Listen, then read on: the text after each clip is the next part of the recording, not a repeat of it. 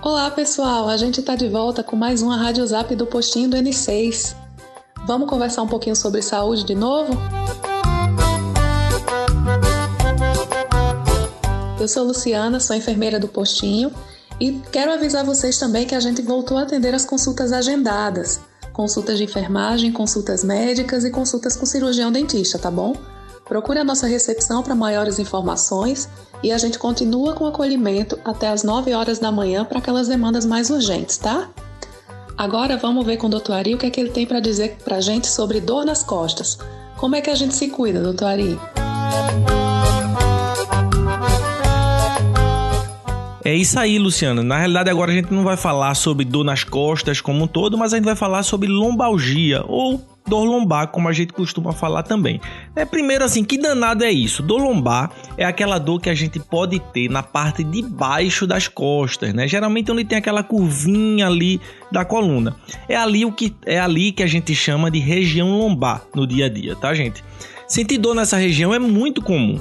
Eu estava vendo uns estudos que mostram que 84%, ou seja, 84 pessoas a cada 100 pode apresentar um ou mais episódios de dor nessa região ao longo da vida.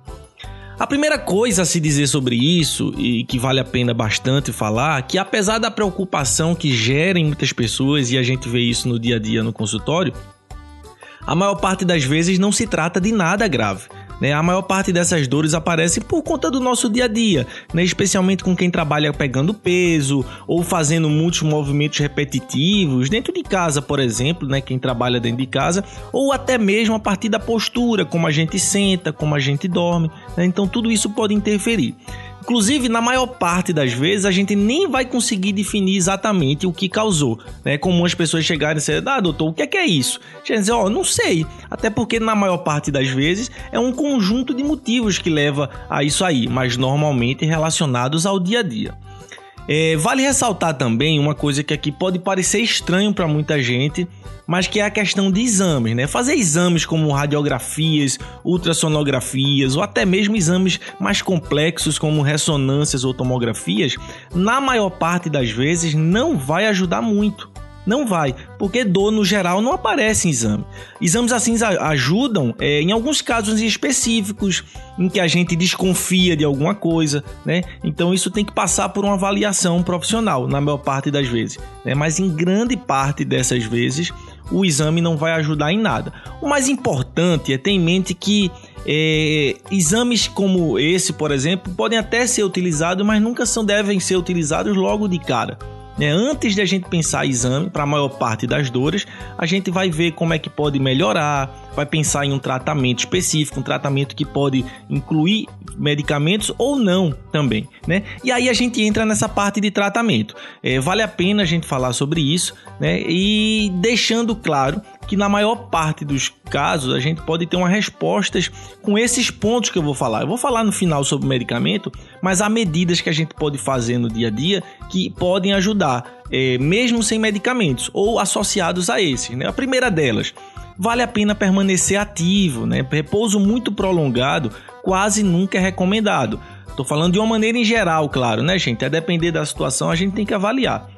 É, isso não significa é, permanecer-se ativo, não significa que tem que estar tá fazendo esforços muito fortes ou muito pesados. Às vezes um repouso é recomendado, mas não é recomendado que seja um repouso muito prolongado. Segundo, compressa. Compressa quente pode ajudar muito, principalmente né, em dores nessa região. É, outro ponto, se por um lado eu falei que da coisa que não é bom ficar de repouso por muito tempo, né, mas ao mesmo tempo tem que ver também a forma como tá no nosso dia a dia. Eu falei muito sobre a, no início, né, sobre a postura, sobre a forma do trabalho, então vale a pena ficar atento, por exemplo, evitar ficar muito tempo em pé ou sentado, por exemplo, a postura que a gente tem na hora que a gente tá pegando peso ou carregando instrumentos de trabalho, isso é uma coisa importante também. Conseguir ter pequenos momentos que sejam para esticar as costas, para dar uma, uma, uma relaxada na musculatura, é importante também, né? Porque se a dor está relacionada com isso, vale a pena a gente pensar também que passa por aí o cuidado. E para finalizar, os próprios medicamentos. Né? Quando a dor estiver permanecendo ou incomodando além da conta, estes medicamentos podem ser bem úteis. Só é preciso lembrar que medicamento nenhum deve ser usado direto e por muito tempo. Isso é uma coisa que é muito importante. Às vezes a gente acha que remédio não tem seus problemas, não tem suas repercussões negativas e remédios podem fazer mal também. Qualquer remédio. É preciso a gente ter isso em mente. Mas quando usado de forma cuidadosa, né, normalmente em séries que podem ir de 2 a 5 dias, isso pode ser avaliado em cada caso, esses remédios podem ajudar bastante também no nosso dia a dia, tá bom, gente?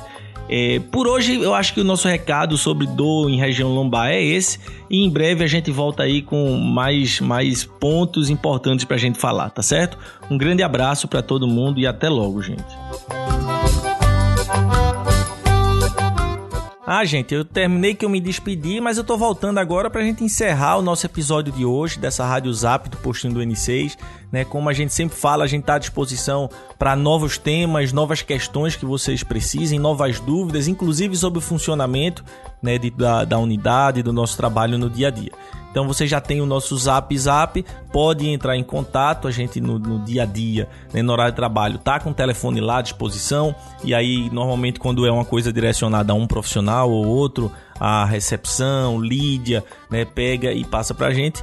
É, mas qualquer coisa, como eu falei, a gente tá à disposição, tá bom, gente? Ficamos por aqui e até a próxima, gente. Tchau.